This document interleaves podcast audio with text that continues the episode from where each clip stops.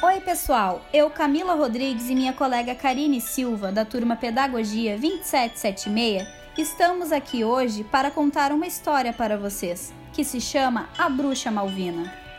Em um lugar bem distante da cidade, vivia a bruxa Malvina. Malvina não era uma bruxa malvada, não dava gargalhadas horrorosas e nem transformava as crianças em mingau. Ela era muito simpática, fazia bolos bem gostosos, doce de abóbora, maçã do amor e uma porção de coisas gostosas que as crianças pegavam em sua casa. Um dia, Malvina viu as crianças chorando e perguntou: O que houve, minhas crianças?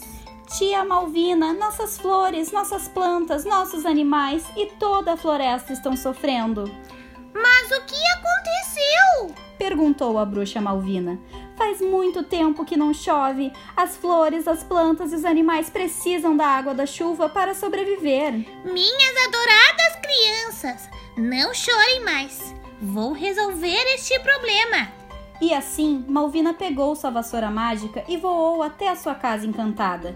Pegou seu caldeirão, começou a misturar os ingredientes, mexeu com a colher de pau e sua poção mágica estava pronta. E como num passe de mágica, a chuva começou a cair.